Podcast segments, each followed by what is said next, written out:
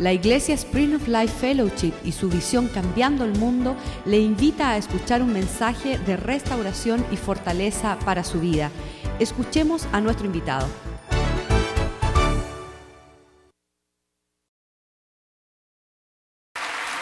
Muchísimas gracias.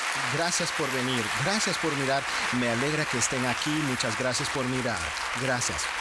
Gracias.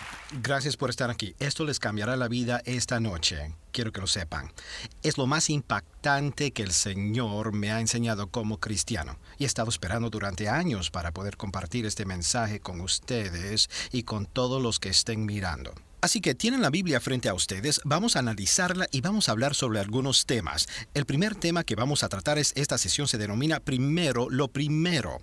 Es decir, debemos poner a Dios por delante de todo en nuestra vida. Primero en nuestra economía, en nuestro tiempo, en nuestra familia, en nuestro hogar, primero en cada aspecto de nuestra vida. Por eso la denominamos primero lo primero. Ahora, lo que compartiremos con ustedes en estas enseñanzas tendrá impacto en cada aspecto de sus vidas, incluyendo su matrimonio. Dicen que la primera causa de divorcio es la falta de comunicación, pero ¿saben cuál es el primer motivo de discusión?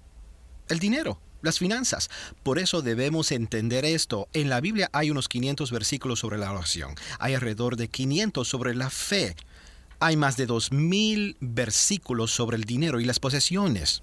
El motivo por el que es importante, y veremos la Biblia luego, es que Jesús dijo, donde está tu tesoro, allí estará tu corazón.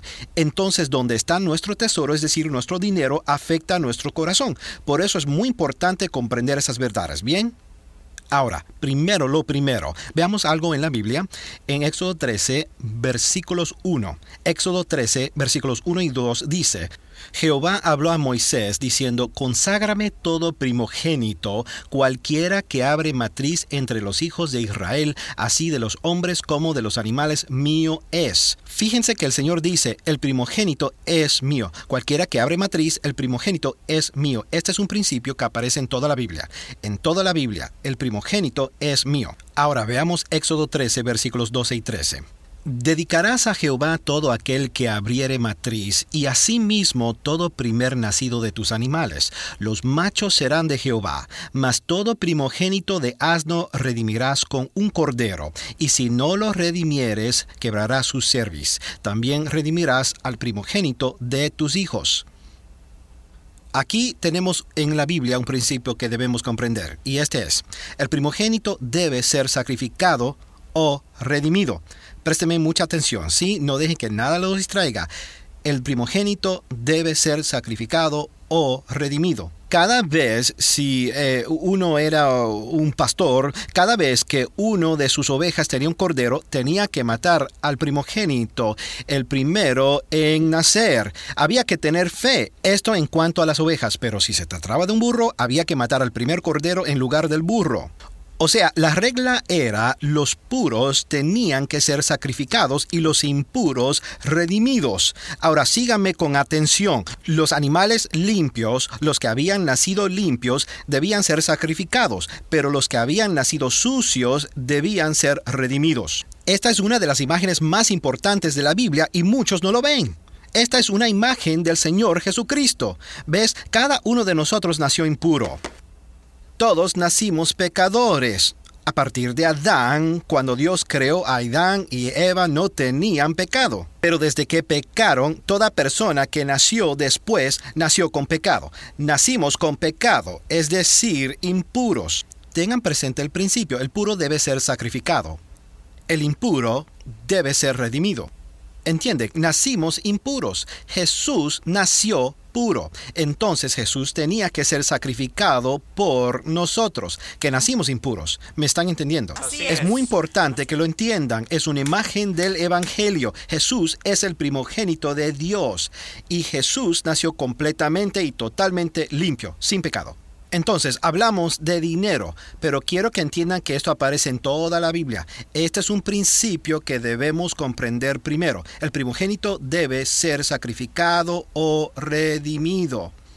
Jesús es el primogénito de Dios. Jesús fue sacrificado para que seamos redimidos. El puro es sacrificado, el impuro es redimido, Él fue sacrificado por nuestra redención.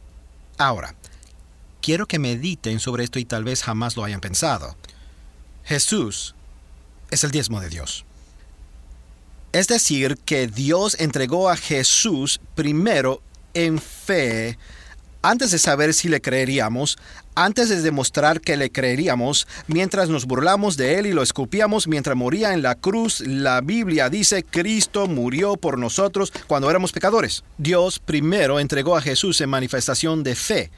Y por eso digo que Jesús, Jesús es el diezmo de Dios, porque Él entregó primero a Jesús. ¿Me entienden? Ves, el principio del diezmo es algo muy apreciado para mí y hay muchas personas que intentan atacar a este principio. Y he leído libros sobre esta oposición. El problema es que no comprende que es un principio que aparece en toda la Biblia. Y no solo es un principio del 10% o uno que se refiere al dinero únicamente. Es un principio que sobre el primer lugar que Dios ocupa en la vida. ¿Quién está primero?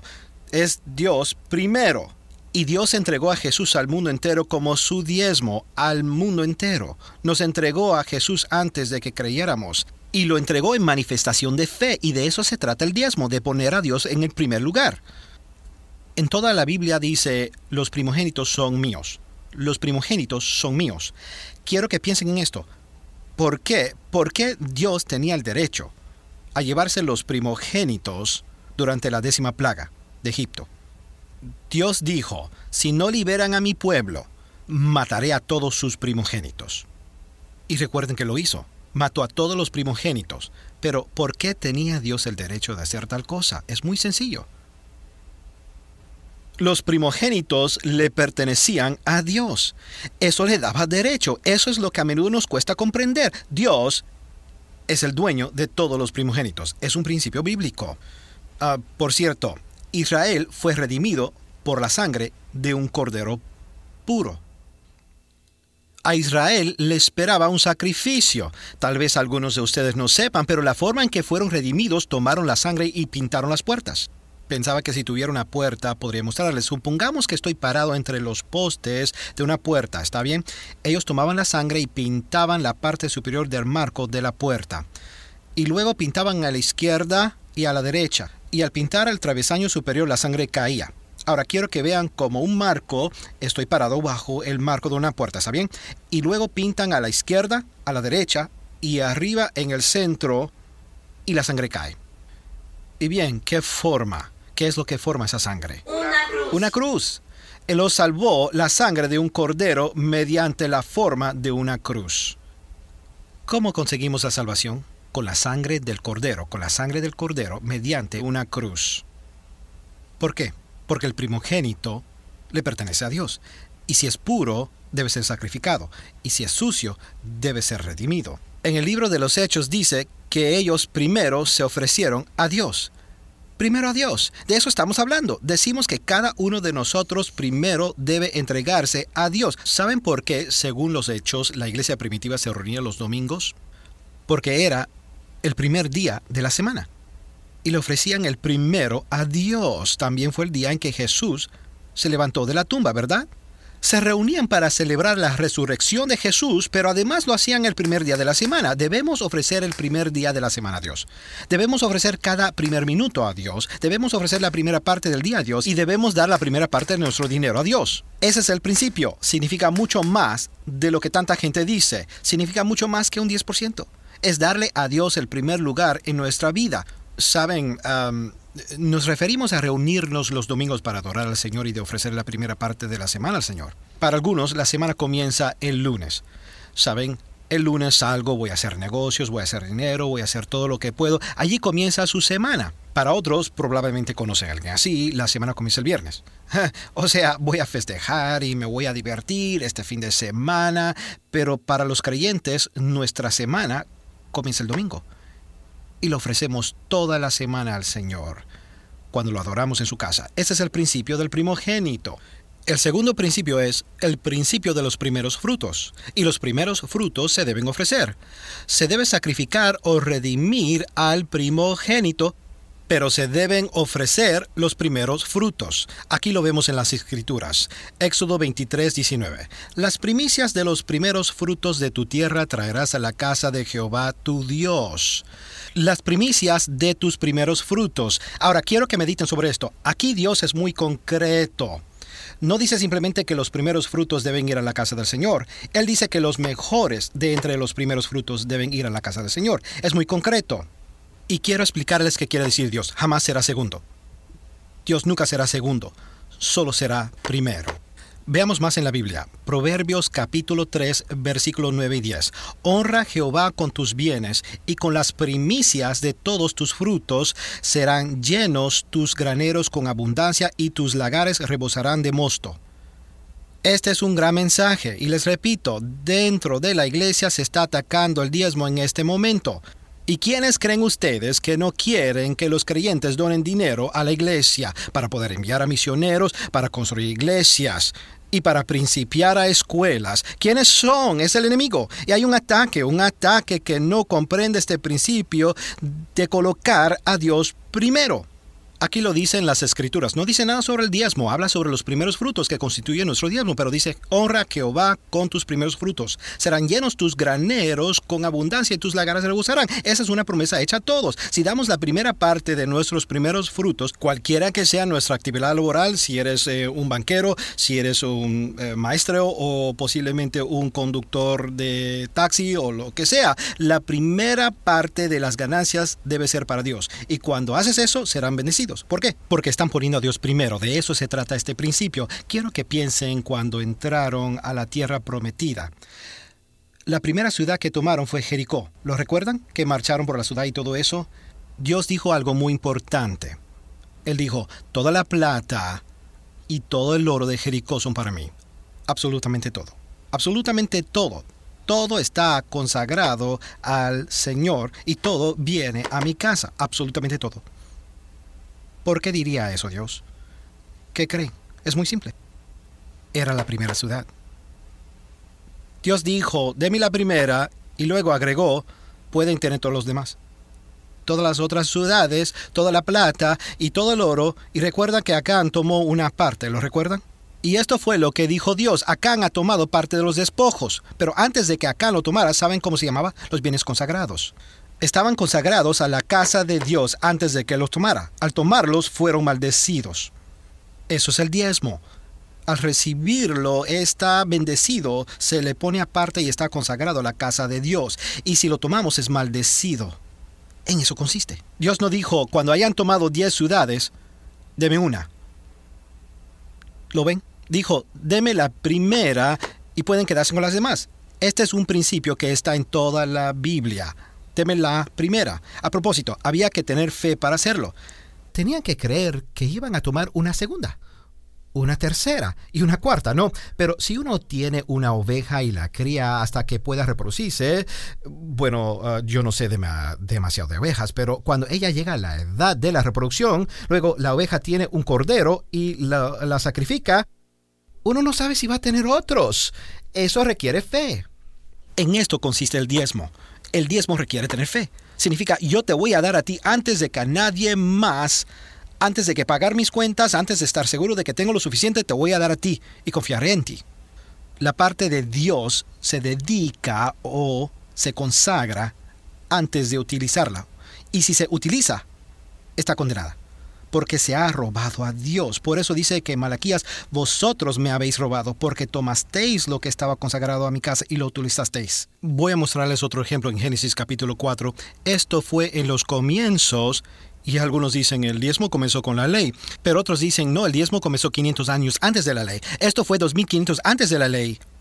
2500 años antes de la ley, vean esto. Génesis 4, versículo 3 al 5. Y aconteció andando el tiempo que Caín trajo del fruto de la tierra una ofrenda a Jehová. Y Abel trajo también de los primogénitos de sus ovejas, de lo más gordo de ellas, y miró Jehová con agrado a Abel y a su ofrenda, pero no miró con agrado a Caín y la ofrenda suya. Hubo muchos debates entre los teólogos sobre por qué Dios aceptó la ofrenda de Abel, pero no la de Caín. Es muy, pero muy sencillo. Está allí mismo, dice el versículo 4, Abel trajo de los primogénitos de sus ovejas, mientras que el versículo 3 dice, andando el tiempo. Es decir, con el tiempo, cuando Caín vio cuánto tenía y si le quedaría lo suficiente para sus necesidades, si todo iba a salir bien, si su cosecha era buena, con el tiempo le llevó una ofrenda. Fíjense que no aparecen las palabras primeros frutos. ¿Ven? Estamos hablando del principio de primogénito y hablamos del principio de los primeros frutos. Abel llevó su primogénito. Caín no llevó sus primeros frutos. La ofrenda de Caín no fue aceptada. La ofrenda de Abel sí fue aceptada. Quiero mostrarles una cosa más. El diezmo debe estar en primer lugar. Hablamos sobre el primogénito que debe ser sacrificado o redimido. Se deben ofrecer los primeros frutos. Y esta es la otra cosa. El diezmo debe estar primero. Tiene que estar primero. Es el principio de colocar a Dios en primer lugar. En Levítico capítulo 27, versículo 30 dice, y el diezmo de la tierra, así de la simiente de la tierra como del fruto de los árboles, de Jehová es, es decir, pertenece al Señor. Y luego dice, es santo o apartado o consagrado al Señor. Habla de todo el diezmo de la tierra, de todo. Dios no cambia. Dios establece un principio aquí diciendo, quiero explicarles algo. Todo el diezmo es mío. Me pertenece a mí. El primogénito pertenece a Dios. Los primeros frutos pertenecen a Dios. Y el diezmo pertenece a Dios. Pero este es el principio. Tiene que estar primero. De otro modo no es diezmo. En otras palabras, primero le damos a Dios. Eso quedó claro. Ahora, si pongo aquí 10 billetes de 100 dólares y, no lo voy a hacer porque, bueno, eh, no los tengo conmigo, pero si pongo aquí 10 billetes de 100 dólares, bien, hagamos de cuenta que estén en este lugar.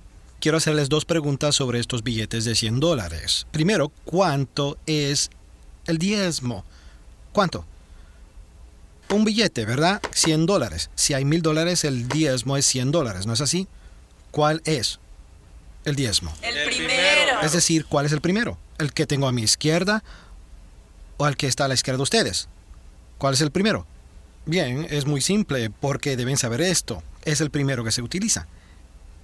Es decir, el primero que se da. Pueden venir y tomar uno del medio, pero el primero que se quita, ese es el primero. Así es como sabrán cuál es el primero. En otras palabras, el primero que se va, ese es el primero. Ahora, ¿por qué digo esto? Porque mucha gente se sienta después que le paguen, luego pagan sus cuentas, después va al mercado y luego hace el cheque del diezmo. Y creo que se puede dar el 10% sin que eso sea diezmo. Porque desmar es darle a Dios Primero. primero. Primero, présteme atención, no estoy hablando de ser regalistas. No quiero decir que si, que si a alguien le pagan el jueves y antes de que tenga el tiempo de sentarse a hacer cuentas y el cheque del diezmo, la esposa va al mercado a hacer compras, hay que decirle, no, querida, estamos malditos, ¿por qué lo hiciste? No me refiero a eso, no hablo de ser legalistas, Dios no es legalista, déjenme explicarles, les hablo de su corazón. A eso me refiero. Lo que quiero decir es que en sus corazones Dios debe estar primero. Esperan a último momento para saber si tienen suficiente. O dicen, voy a donar primero porque es tuyo y confío en que me alcanzará. Preferirían ir por toda la vida con el 100% del dinero y todo maldito o el 90% pero todo bendecido. Este es un principio que aparece en toda la Biblia. Es realmente fe donar el 10% después de haber pagado las cuentas. Ahora, la primera parte es la parte redentora. La primera parte tiene la bendición, es decir, la bendición la tenía Jericó para que tomaran el resto de las ciudades. Cuando tomaron parte de los bienes bendecidos, cuando Acán tomó la plata y el oro de Jericó, recuerden que ocurrió, la próxima ciudad era una pequeña llamada ahí. Nadie había oído de hablar de ella. Enviaron unos pocos hombres de allí que fueron azotados. ¿Por qué? Porque no tenían la bendición de Dios. La primera parte tiene la bendición. Entonces escúcheme, no le den la primera parte a la compañía de electricidad. Porque la empresa de electricidad no bendice sus finanzas. No le dé la primera porción al mercado. No le dé la primera porción a la empresa del auto. No le dé la primera porción a la hipoteca, porque la financiera no tiene el poder para bendecir su situación económica. Pero Dios sí. Y la primera parte le pertenece a Dios. Este es el principio de poner a Dios por delante de todo. Y la primera parte redime el resto. La primera parte tiene la capacidad de bendecir al resto. Mire, aquí está el problema. Y sé que esto va a sonar muy fuerte. El problema es que le tenemos miedo al coleccionista, al banco, la financiera y la empresa de electricidad más que a Dios. Otra manera de decir lo mismo es que los respetamos más que a Dios. Cuando ustedes diezman están diciendo, Dios, a ti te respeto más, te temo más. No importa si me falta dinero este mes, tengo que ordenar algunas cosas y debemos entender en el libro Una vida llena de bendiciones que yo escribí, hablo sobre hacer las cosas bien, hacer las cosas bien. Por un lado están las deudas, por otro la administración y por otro el presupuestar. Todo forma parte de lo mismo. Pero en primer lugar, primero lo primero, es que le demos a Dios primero. Y si no se le da a Dios primero, hay una maldición sobre sus finanzas. Y aquí está el problema. Creo que muchas personas del cuerpo de Cristo han estado viviendo con una maldición, porque no comprenden que lo que toman para sí le pertenece a Dios y es de Dios porque está primero. Miren, lo que el diezmo dice, lo que significa es, tengo una pila de cuentas aquí, pero confío en Dios. Eso es lo que dice el diezmo. Lo opuesto es, voy a pagar todo esto y veré si me sobra lo suficiente. Y cuando se deja a Dios para lo último, en materia de dinero, se está en problemas. Cuando se lo pone primero, se estará bendecido. Y se vivirá una vida bendecida. Piensen en esto. Dios le pidió a Abraham, y Abraham es nuestro Padre Espiritual, según la Biblia, le pidió a Abraham que le entregara su primogénito. Y Dios no le dijo a Abraham, cuando tengas cuatro o cinco, después me das uno. O cuando tengas diez, dame uno, porque solo quiero la décima parte. Dios dijo, dame el primero. Eso es lo que dijo, piénselo. Dios le pidió el primero cuando no tenía otros y solo la posibilidad que vendrían más. Hmm. Eso es el diezmo. ¿Ven? Abraham no tuvo más hijos. Había esperado a Isaac durante 25 años y Dios le dijo, dame a Isaac, dame el primero y confía en mí para el futuro. Eso es diezmar. Dios siempre quiere lo primero. Nunca será segundo. Nunca estará en segundo lugar en sus vidas. Esa es la prueba de fuego. En otras palabras, si alguien me dice que Dios está primero en su vida, yo le diría, déjeme ver su registro de cheques. Y yo le voy a decir que está primero en su vida, le voy a decir cuál es la primera cosa de la que se ocupa cada mes antes de las demás. Eso es lo que está primero en su vida. El diezmar es poner a Dios primero. Lo bueno de ser un diezmador es que vamos a profundizar sobre esta promesa en otra sesión, pero la Biblia dice que Dios reprenderá al devorador por mi bien. Ni siquiera dice por el bien del reino, sino por mi bien. Esto quiere decir que cuando Satanás viene a decirme vas a quedar la ruina, no te va a alcanzar, vas a perder la casa, la jubilación se irá por la alcantarilla, no tendrás lo suficiente cuando seas más viejo. Cuando Satanás dice esas cosas, yo puedo decir es mentira, porque soy desmador. Y tengo tanta fe porque si le doy a Dios primero y lo pongo por delante de todo, ven cuando le pongo primero, adivinen qué, Él me pone por delante de todo. Todas mis necesidades Él las pone al principio en su lista. Porque yo lo pongo al primero, Él me pone a mí primero. Y no tengo que abrigar temores porque pongo a Dios primero. No predico sobre el diezmo, la donación y el dinero porque, porque soy predicador y tengo que predicar sobre algo. Y no predico sobre el diezmo, la donación y el dinero en nuestra iglesia porque nuestra iglesia necesita dinero. Yo predico sobre el diezmo, la donación y el dinero porque ustedes me importan. Porque desde hace años he aconsejado a la gente una y una y otra y otra vez que no está disfrutando una vida bendecida. Su situación económica está desastrosa y me hace sentir mal.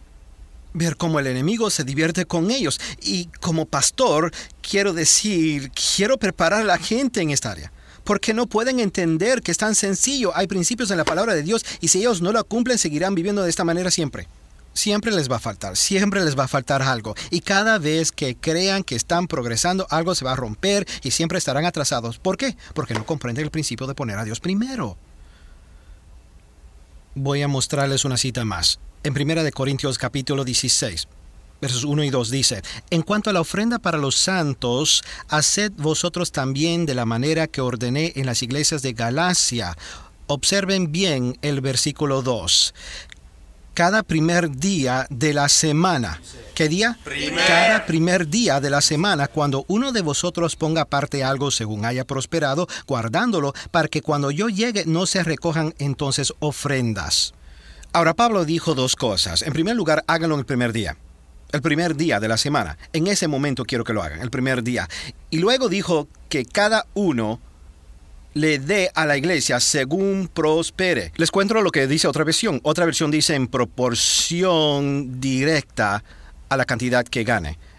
En proporción directa a la cantidad que gane. En otras palabras, Pablo no dijo quiero que cada uno dé 100 dólares por semana o quiero que cada uno dé mil dólares por semana. Él dijo, quiero que donen en proporción a sus ingresos. En otras palabras, un por ciento, un porcentaje. Y Dios estableció ese porcentaje hace mucho tiempo, mucho antes de la existencia de leyes, el 10%.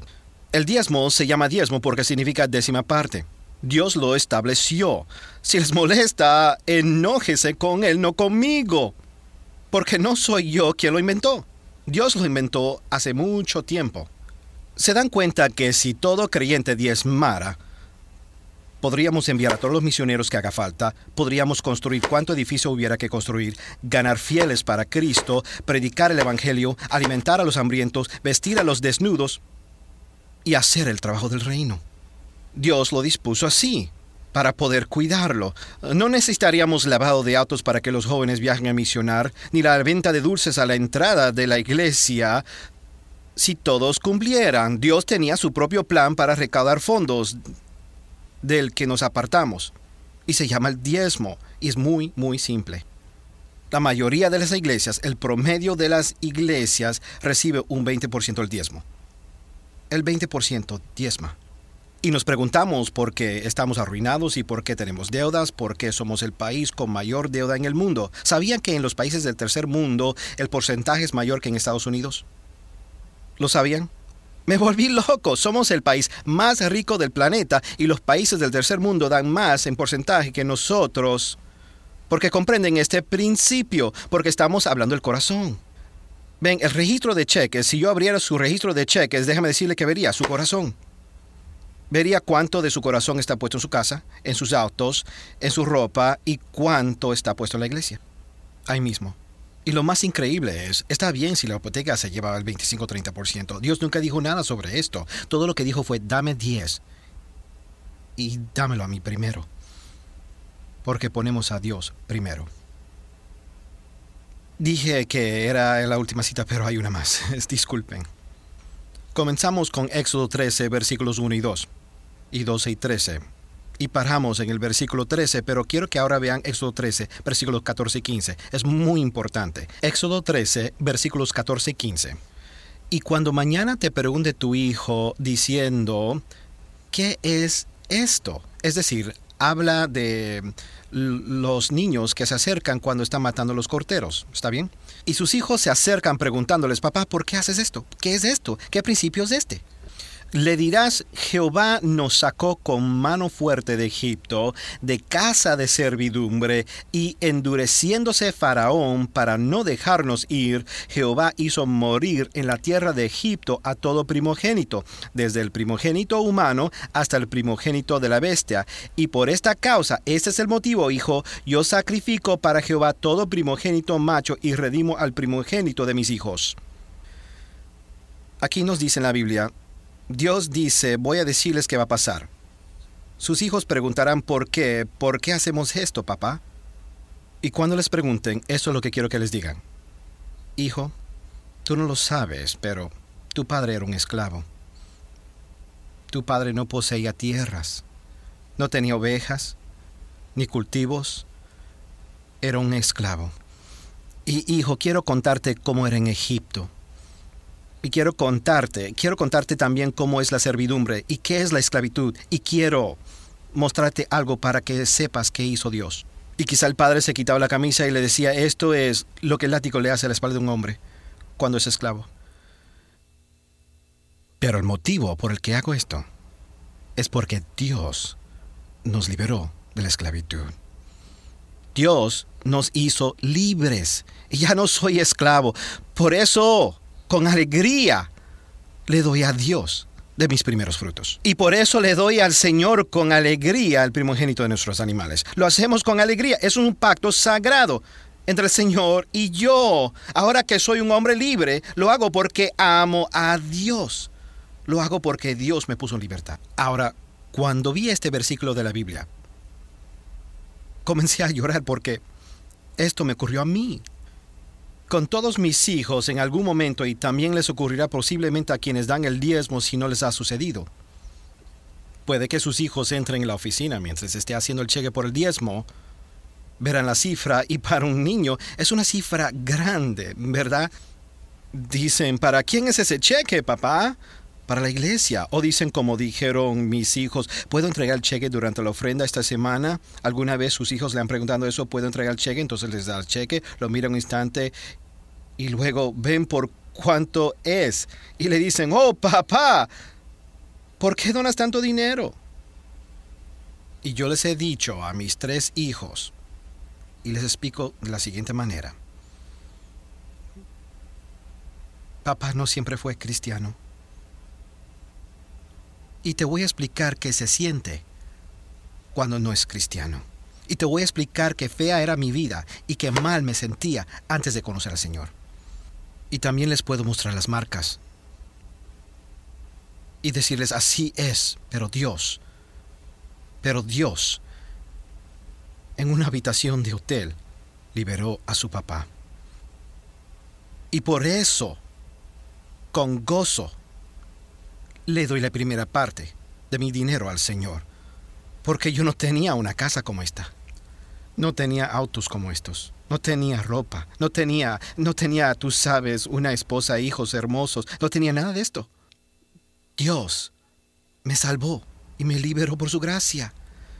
Y yo les digo a mis hijos, esto no es algo que yo hago disgusto. Esto es algo que amo hacer. En realidad es más del 10% cada semana. Es más, porque Dios me puso en libertad, porque Dios cambió mi vida. De eso estamos hablando. Hablamos de poner a Dios en el primer lugar. Y si ustedes ponen a Dios en el primer lugar en sus finanzas, comenzará a extenderse a cada rincón de sus vidas. Voy a pedirles que inclinen la cabeza y cierren los ojos.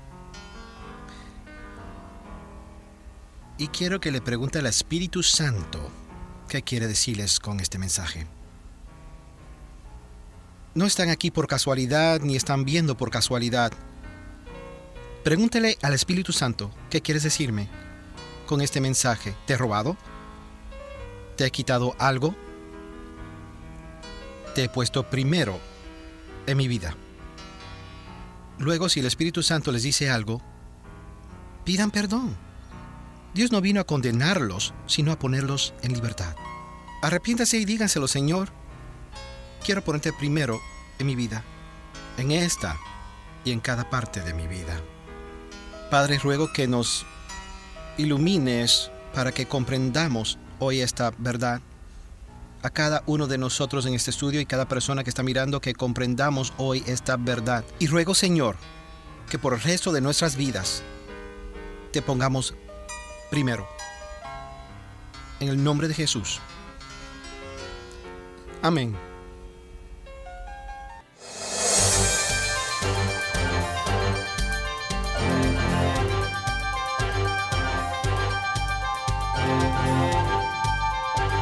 Para más información sobre estos y otros materiales, o para obtener más información sobre los ministerios Gateway, favor de comunicarse en los Estados Unidos a Hello. Amen. Global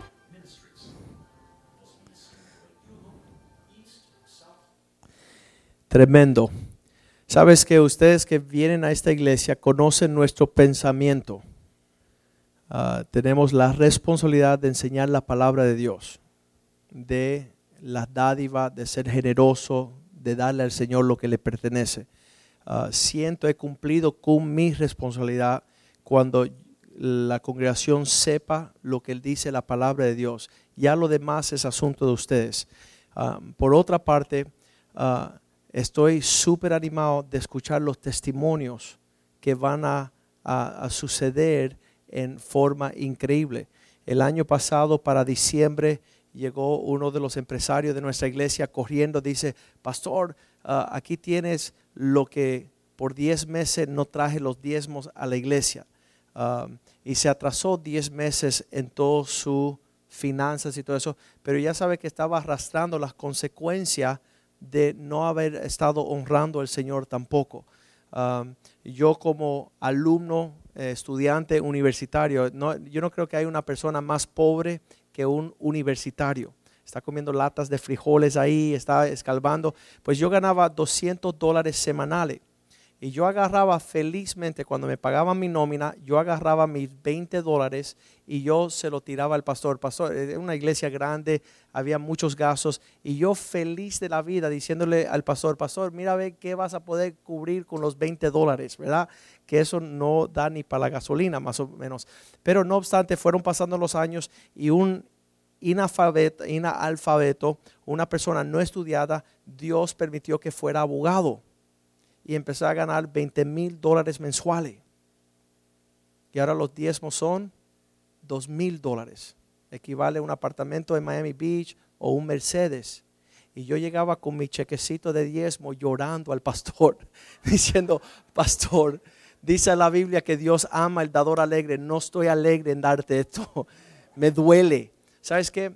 Pero en esa dádiva llegaron los diezmos de ser de 5 mil dólares, de 50 mil dólares, Dios empezó a prosperarme. ¿Sabes que Nunca va a haber un tiempo donde tú dices, bueno, yo voy a dar satisfechamente al Señor según mis ganancias.